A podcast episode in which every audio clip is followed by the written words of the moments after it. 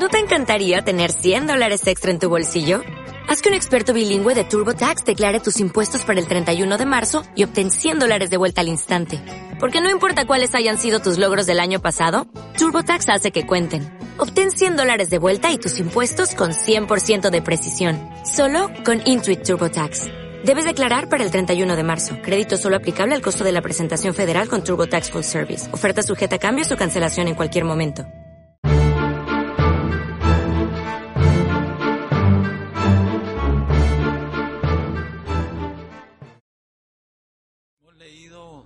Pasaje de la Escritura que en Mateo 13 es muy conocido de entre nosotros.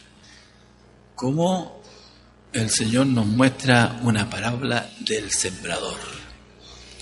Sinónimo de esto es en la comisión que el Señor Jesús nos encomendó de predicar el Evangelio a toda criatura. Usted conoce bien todo este tema. Señor a los discípulos le encomendó y aún les dio allí señal diciendo, y comenzaréis por Jerusalén, por Samaria, por Judea y hasta lo último de la tierra.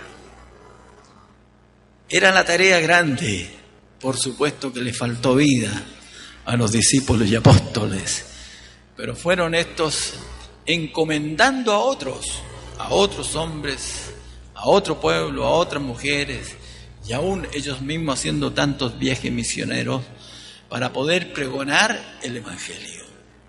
Hoy el mundo, hermanos, conoce lo que es el Evangelio. Más todavía nosotros como país hemos tenido el privilegio de parte de Dios, allí hermano, que tengamos una ley de libertad de culto, donde ya hace muchos años que podemos predicar el Evangelio a toda criatura, por calles, por plazas, y pienso que no hay ninguna calle donde allí, hermanos, se haya dejado de predicar, sino que todos los lugares, por supuesto no hemos ido nosotros a todos estos lugares mencionados, pero así han ido nuestros hermanos, nuestras iglesias hermanas, a quien Dios ha comisionado para predicar el Evangelio. Ellos han ido por todos los lugares. ¿Para qué decir de las plazas de armas, de las plazas públicas que tenemos en cada parte? En todas ha sido como hambre para el pueblo de Dios poder ir a predicar la palabra de Dios. Vaya a nuestra plaza de armas, usted hermano, y se va a encontrar a distintas horas del día, en una esquina o en la otra esquina, pero todos están pregonando el Evangelio del Señor. Y cuando oímos esto en que el Evangelio allí ha sido predicado, porque a quien usted pueda preguntarle, su vecino o algún conocido o algún desconocido, todos van a tener una respuesta positiva al decir, sí, yo sé lo que es el Evangelio, yo conozco lo que es el Evangelio, yo sé que hay evangélicos en Chile, y hay diferencia entre las iglesias católicas, las iglesias evangélicas. Va, hermano, a, a recibir una, una gran respuesta del conocimiento del Evangelio. Entonces nos damos cuenta, hermanos, que la parábola que Jesús allí nos habla en esta hora, identifica el resultado de la predicación. Y mucho más nosotros cuando vemos y somos testigos oculares, y yo especialmente en esta hora, cuando veo esas bancas vacías, veo esas otras vacías y veo por allá esas otras vacías. Hermanos, dirá alguien, la iglesia es grande. No, nunca es grande, porque son muchos los que el Señor ha de llamar y está llamando. Y ha llamado, ha llamado. El sembrador es Cristo el Señor. La semilla es el Evangelio. El Evangelio que ha sido predicado. Y él dio allí, hermano, esta parábola cuando dice que el, el sembrador salió a sembrar. Y empezó allí, hermano, como hacen aquellos, porque entendemos que la siembra de este sembrador es el trigo, es el grano, a la manera como lo está sembrando que él lo está tirando y, y, los campesinos que hacen todas estas cosas usan una ponchera la llenan de, de grano y empiezan a, esparcirla por un lado y otro y tienen allí un tino extraordinario para sembrar en forma parejita, ¿no es cierto? En todos los lugares. todo lo que está a la tierra destinada, nuestro país ha sido, hay hermanos, virtuosos en eso por tener una buena tierra.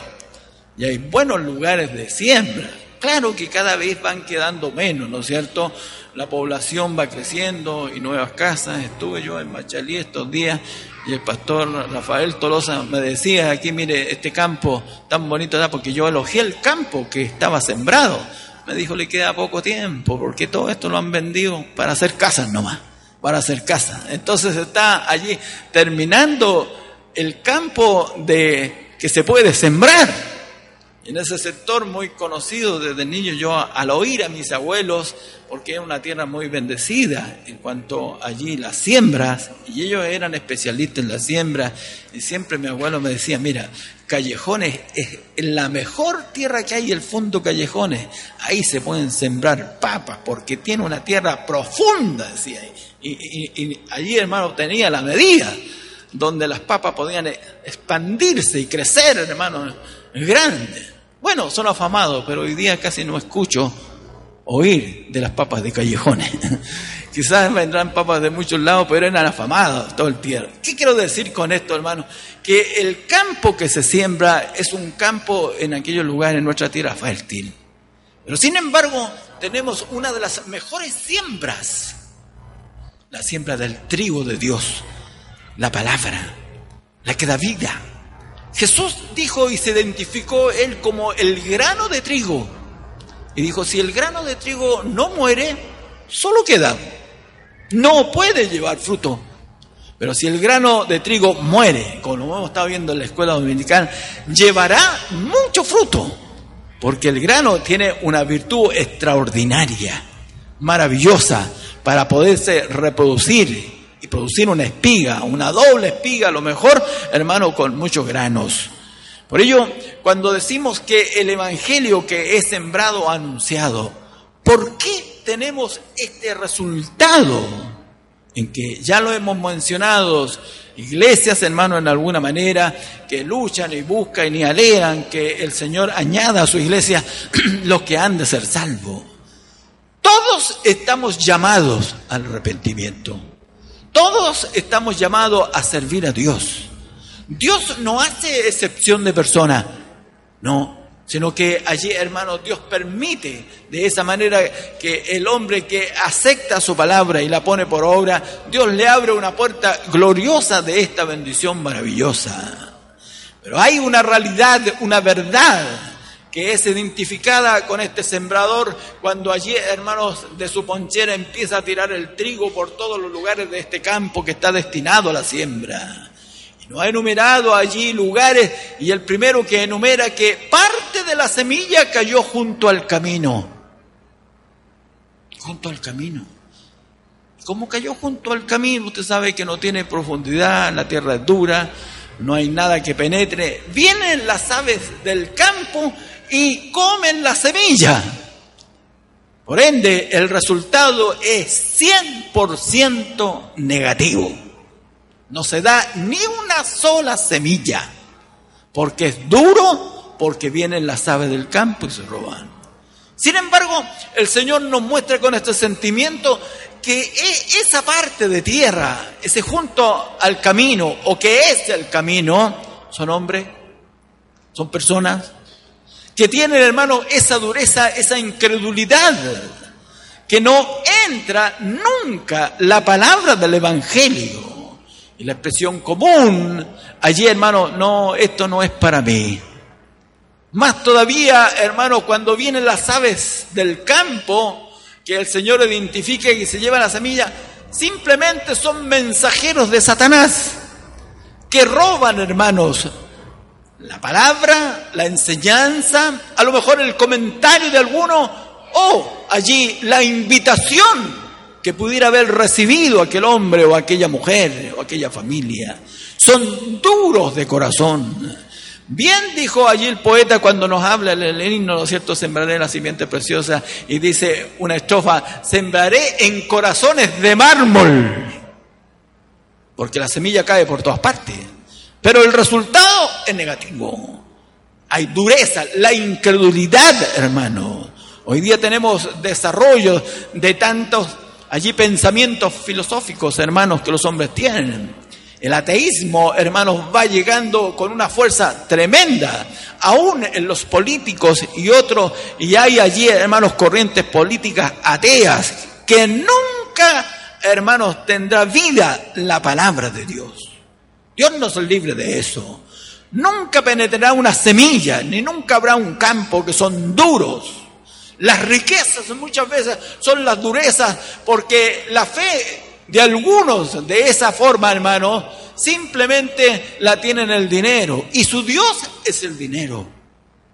Y por ello que Jesús dijo claramente, hermano, qué difícil es que un rico se salve.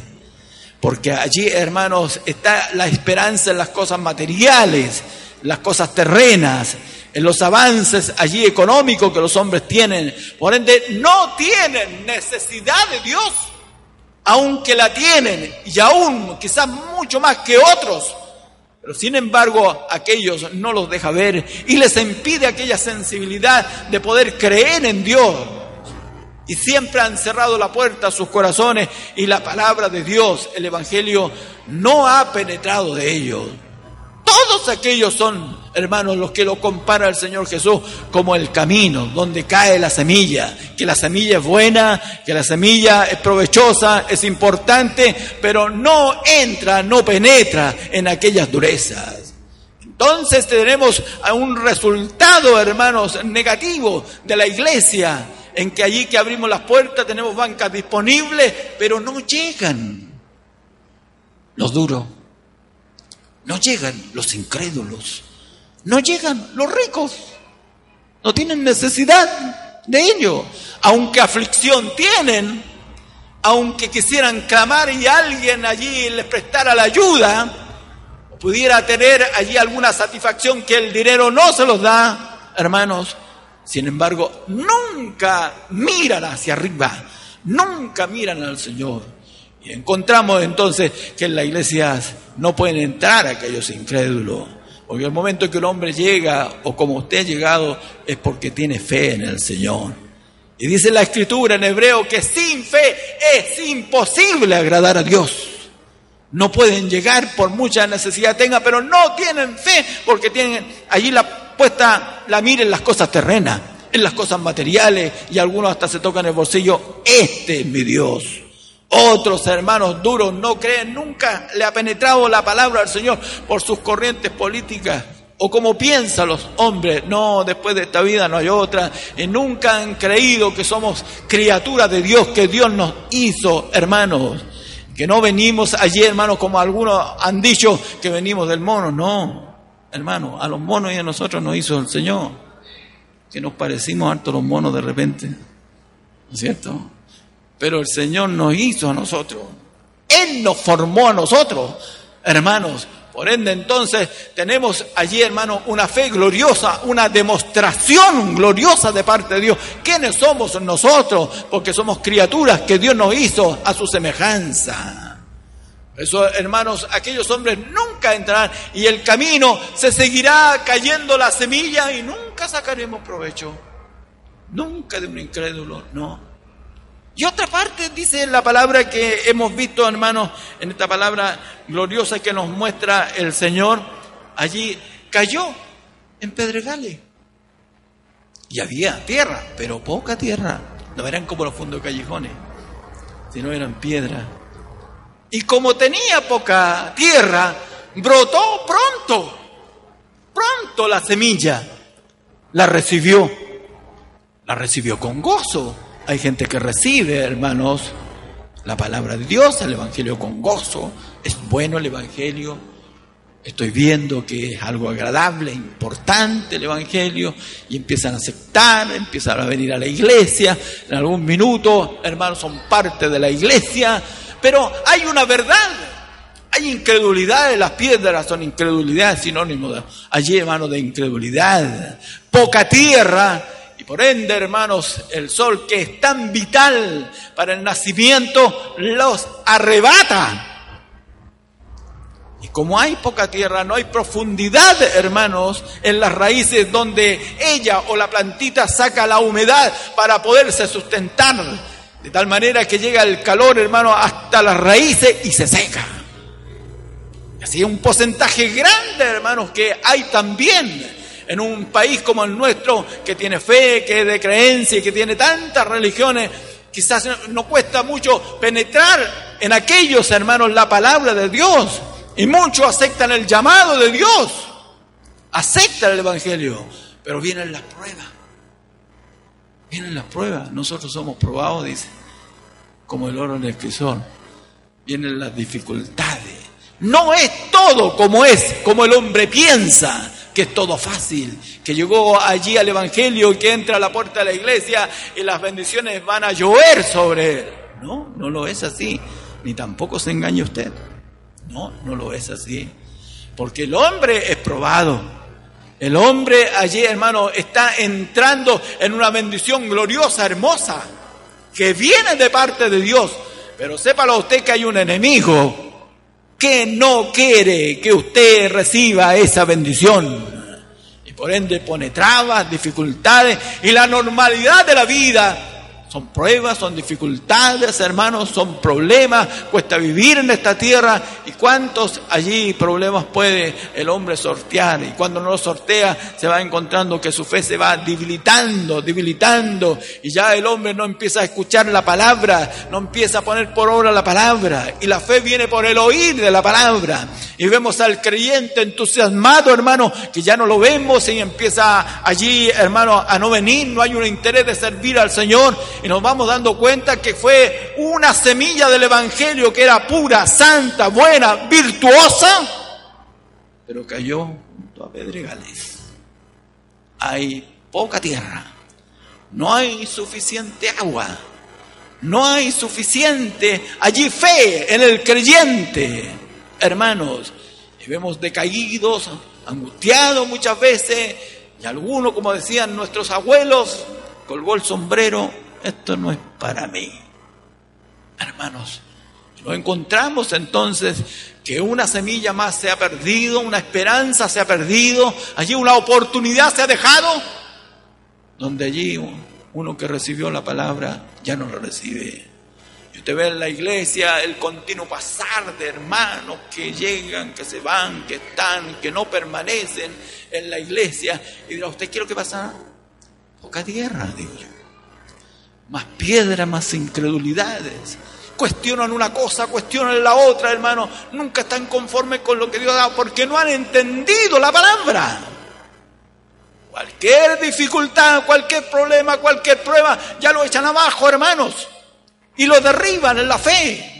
Y lo que para él era un entusiasmo, hermano, y era bonito, ya no lo es tanto. De tal manera que el hombre se enfría, hermanos, y ya no recibe, y digo y repito, otra semilla que se perdió, porque el hombre no resistió. El Evangelio, hermanos, es un Evangelio de poder, es un Evangelio de virtud, de fuerza, que transforma, que es de provecho para cada uno de aquel que recibe y pone por obra la palabra. Hermanos, eso es el Evangelio, no es un bienestar allí pasajero, ni un pasatiempo, hermanos. No, la iglesia no es un club deportivo, hermano que tiene muchos socios. No, la iglesia no tiene socios, tiene miembros, tiene hijos de Dios, fieles del Señor, el cual allí, hermanos, tienen que hacer la voluntad de aquel que los llamó. Y de esa manera, allí, hermanos, poner por obra la palabra que el Señor nos da. Y mire, y otra parte, dice eh, los versículos que leímos juntos, hermanos, cayó junto a espina, junto a espina, y brotó la semilla era tierra buena, pero no era una tierra purificada. Bien decía allí, hermano, mi abuelo, que era experto en aquella siembra, que había que purificar, destroncar, sacar las piedras allí que estaban, allí hermanos, y las malezas. Y él era experto, hermano mi abuelo, en, en sembrar cebolla y sus cebollales eran admirados, hermano, tenían hasta premio. Pero todos los días, desde que amanecía, apenas allí salía el sol, estaba en Cluquilla allí sacando maleza tras maleza, porque todos los días salían nuevas malezas. Y él entendía que si dejaba las malezas, iban a quitar allí la savia, la virtud de la tierra y sus cebollas no iban a adquirir, hermanos, la potencia, la fuerza. Por ende, hermano, era buscado para que este allí, hermanos, pudiera sembrar, porque lo mejor que hacía era cuidar su sembrado, donde no dejaba ninguna de las malezas. Sin embargo, hermanos, encontramos que el Evangelio, el poder del Señor, la virtud, hermano, este grano de trigo tan hermoso, o sea, Cristo en su vida, en su corazón, allí, hermanos, es dejado muchas veces solo y no se cría allí, hermanos, solo porque empiezan a nacer las espinas, los afanes, empiezan a nacer los compromisos, hermanos. Y el hombre empieza a asumir compromisos y empieza a darle lugar a aquellos compromisos que le van robando la fe. Yo oro todos los días que usted sea bendecido, que Dios le dé trabajo, que Dios le dé negocio, que le dé fuerza, pero tenga cuidado con lo que Dios le da. Porque son espinas muchas veces que apagan y tienen mayor fuerza, mayor interés y le atraen más a aquellas cosas. Es inclinado el hombre a aquello. Y de esa manera, hermanos, nos encontramos que las espinas empiezan a crecer más rápido que el trigo. Y empieza allí, hermano, a quedar la matita de trigo que nació fuerte, que tenía tierra y que tenía todas estas cosas, pero no era una tierra limpia, no estaba purificada, hermanos. Porque la tierra hay que purificarla, guardarla. Mi padre tenía un sentimiento hermoso de formar una iglesia gloriosa allí y un día pidió al Señor, porque se enamoró de una iglesia en el pasado, de la iglesia de los Nogales, de la iglesia metodista pentecostal, como era una iglesia tan bendecida, y le pegó un grito al Señor, Señor, concédeme alguna vez formar una iglesia como esta. Hermanos, y Dios le abrió la puerta. No pasó mucho tiempo, salimos de aquella iglesia tan hermosa y Dios le permitió a él formar una iglesia. Y él con el afán de que la iglesia creciera, fuera bonita, hermano, tenía este deseo y luchaba y trabajaba. Y el Señor le mostró una revelación. Aquella revelación, hermanos, gloriosa, está haciendo un jardín. Y quería el jardín rápido, estaba listo todo, parejita la tierra, hermano, ordenadita la tierra. Y iba a plantar el plantito y echar la semilla. Cuando nació, cuando vio a mi abuelo, hermano, ¿Y qué vaya a hacer? Le dijo. ¿Qué vaya a hacer Goro? Le decía Goro a él. ¿Qué vaya a hacer? Voy a plantar plasto. ¿Ya está limpia la tierra? Dijo. ¿Está limpia la tierra? Y él aseguraba, porque estaba parejita toda la tierra que estaba limpia. Dijo, toma el rastrillo, dijo. Y tira el rastrillo. Y pescó el rastrillo, hermano. Se embutió en la tierra y lo remueve atrás y debajo de una insignificante capa de tierra que era apta para sembrar el pasto, había pura mure, puras basurales, pura piedra, y ya iba a sembrar el pasto, dijo. Por hermanos, creo que la semilla del Señor se siembra en buena tierra, se siembra en tierra limpia, en tierra limpia se hace. Y es un jardín hermoso, pero después que removió todo y mi, y mi abuelo le hizo sacar todas las basuras. No era mi abuelo, era el de arriba, mi Dios. Hizo sacar todas las basuras. Es lo que Dios nos inspira cada día allí, hermanos, que su palabra nos limpie. Porque ya nos limpia la palabra que Jesús nos habla y saque de nosotros todas las malezas, todo impedimento hermanos, para que la tierra tenga allí toda fuerza, toda virtud y la semilla gloriosa, que es el Evangelio, tenga poder, tenga virtud y no tengamos un Evangelio allí, hermanos, de letras solamente, no un Evangelio de poder, de virtud. Por ello, hermano, aquella tierra que era allí, hermano, impura, llena de maleza, crecieron más las espinas y ahogaron el Evangelio. Tuvieron más interés en otras cosas y no lo que es el Evangelio. Ustedes servirse a Dios por sobre todas las cosas. Amar a Dios con toda la fuerza, con todo su corazón, con todo su ser. Hermano, amar este evangelio glorioso porque es poder, un poder maravilloso. No hay nada más perfecto, más provechoso que el evangelio. Ninguna pasión humana, terrena, ni política, ni deportiva, hermano, puede ser más provechoso que el Evangelio del Señor, que tiene poder, que tiene virtud para llevar. Por ello cuando Dios nos permite y honrado nos sentimos que nos permita reunirnos en este culto para que el Señor nos purifique, nos hable, para que nos haga mirar allí en alguna circunstancia que a lo mejor alrededor nuestro están creciendo las espinas, están creciendo las malezas y no vamos a tener un, un encebollado, hermanos, limpio como el de mi abuelo. Sino, hermanos, va a haber una siembra que allí, hermanos, se la va a comer todas aquellas malezas. Por eso que usted debe entregarse a esta causa maravillosa de alma, cuerpo y espíritu, por sobre todas las cosas, y tener que resistir allí lo malo, resistir a uno, huir, como dice el Señor, huir de la fornicación maleza, hermanos, que roba la gloria, que roba la virtud, sobre todo en el pueblo joven, hermanos, ordenar la vida allí cada día, hermanos, para que crezca la virtud del Evangelio. Cuando su tierra está purificada, limpia, a usted le va a faltar tiempo para arrebatar la gloria de Dios, para aprender de Dios, para allí obedecer al Señor, porque su tierra está limpia, está purificada, está guardada digo, hermanos, que allí la parábola de Jesús nos muestra que las espinas salieron y se ahogó la semilla. Y encontramos un cristiano que hoy día ve, y más de alguna vez me ha dicho usted, ¿qué será del hermano tanto? Pregunté de arriba. Uno quisiera que permanecieran siempre, y yo quisiera ver el pueblo de Dios juntar, juntar, juntar sin embargo, vemos que las malezas crecen por un lado, crecen por otro lado, las durezas, las incredulidades, hermano. Ah, Dios no me responde. Hermano, ya, ya oré una vez y no me respondió. Hermano, usted debe orar sin cesar. Debe ser como la viuda porfiada. Como la viuda porfiada.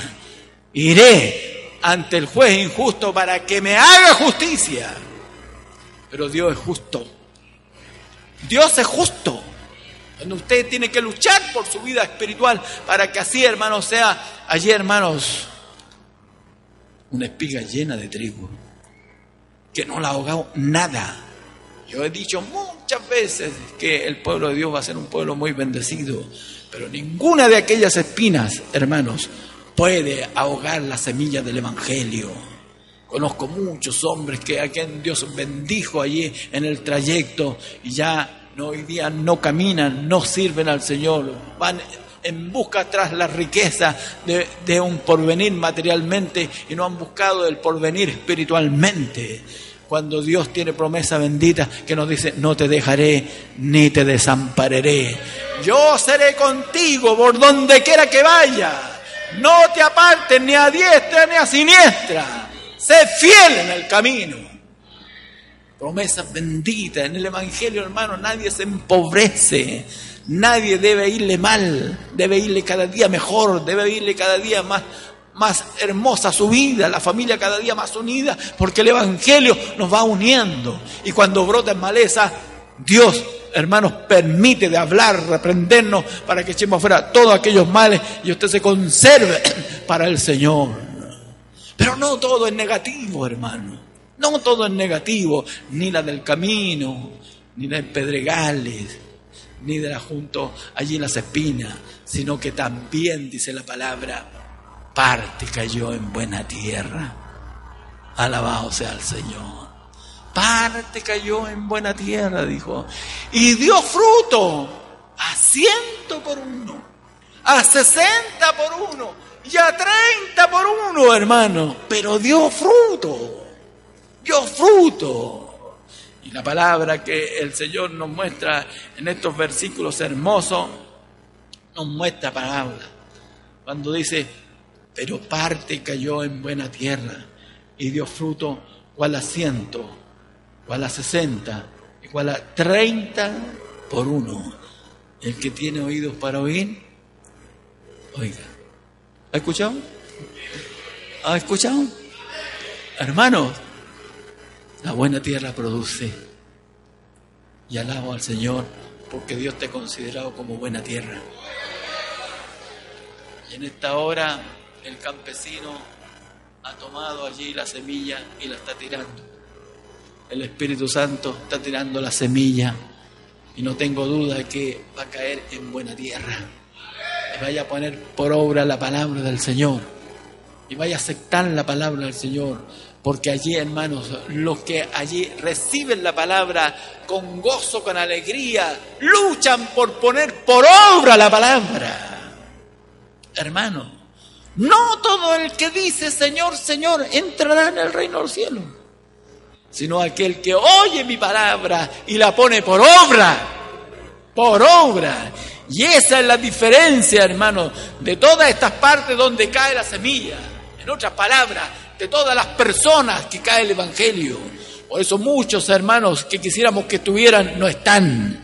Otros, quisiéramos que otros se convirtieran y no se convierten al Señor, porque hay prioridades con fuerza que ahogan la semilla, no dejan que entre la semilla a su vida, a sus corazones. Pero yo alabo y bendigo al Señor porque hay una buena tierra donde cae la semilla del Señor. Por eso el Señor te ha bendecido de esa manera.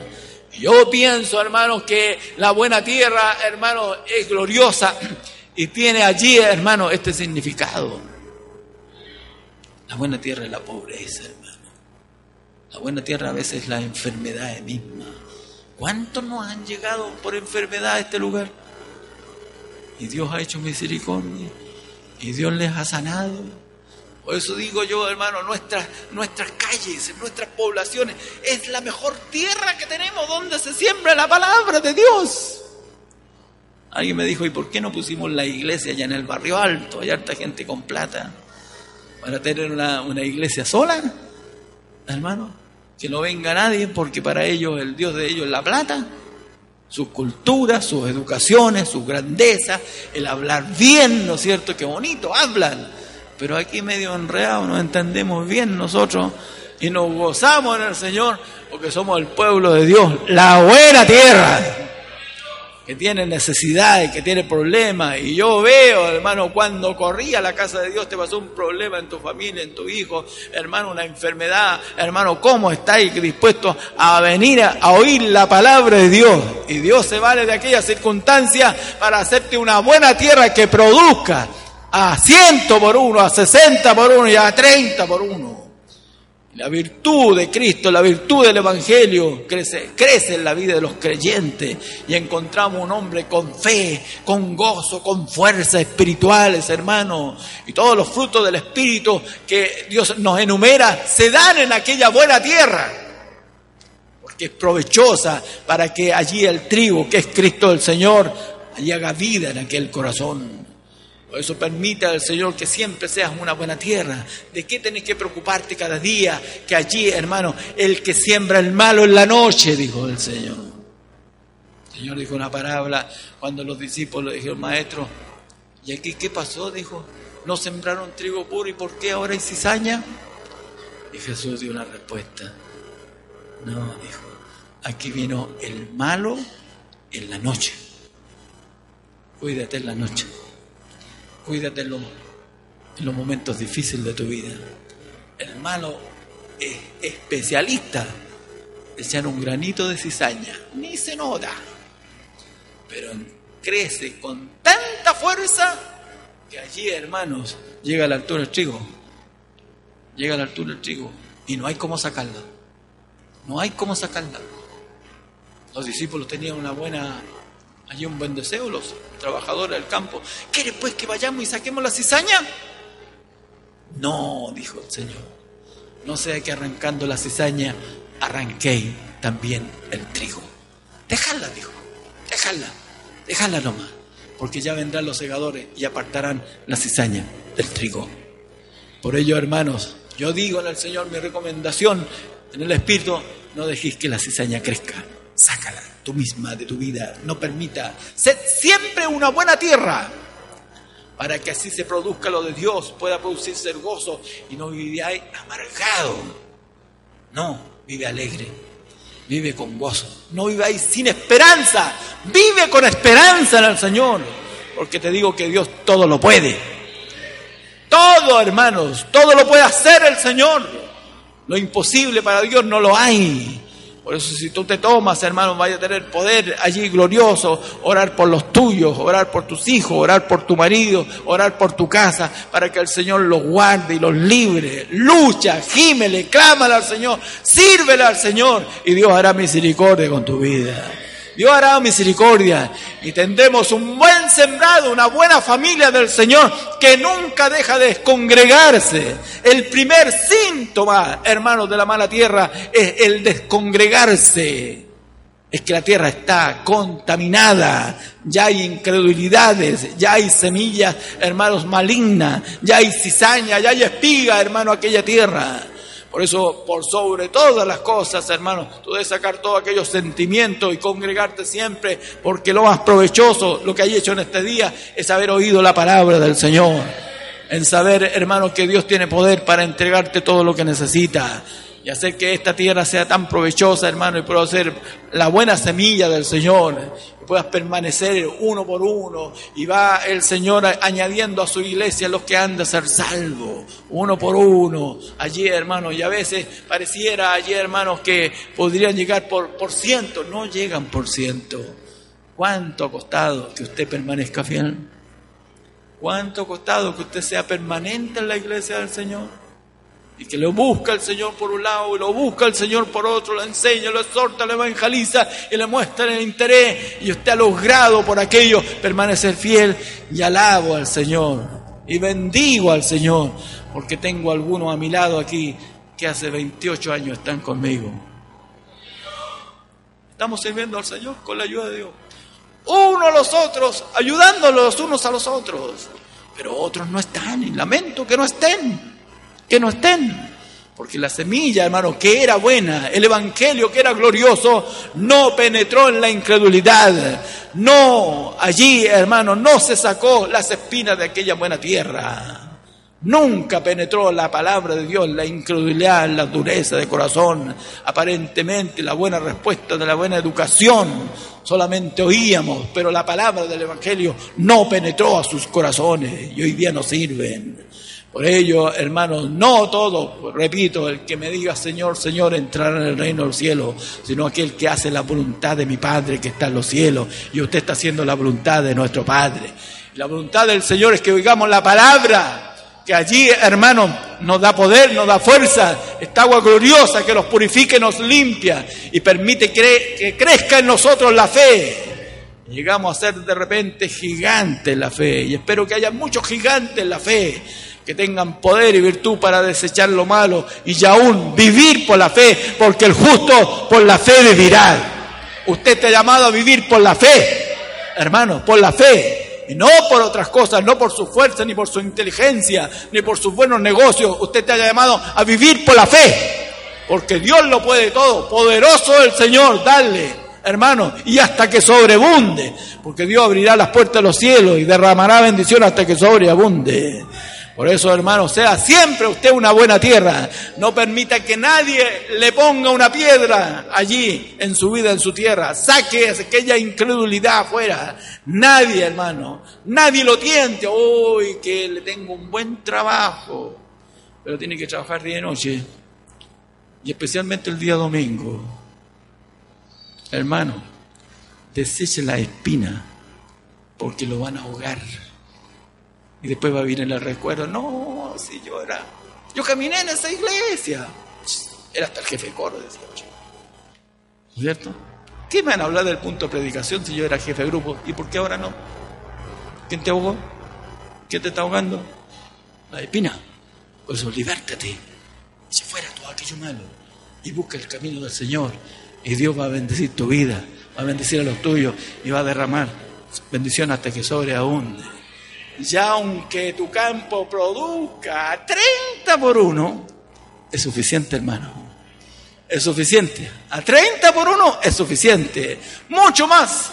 Si el Señor te permite en su gloria que allí, hermano, crezcáis y produzcáis a 60 por uno.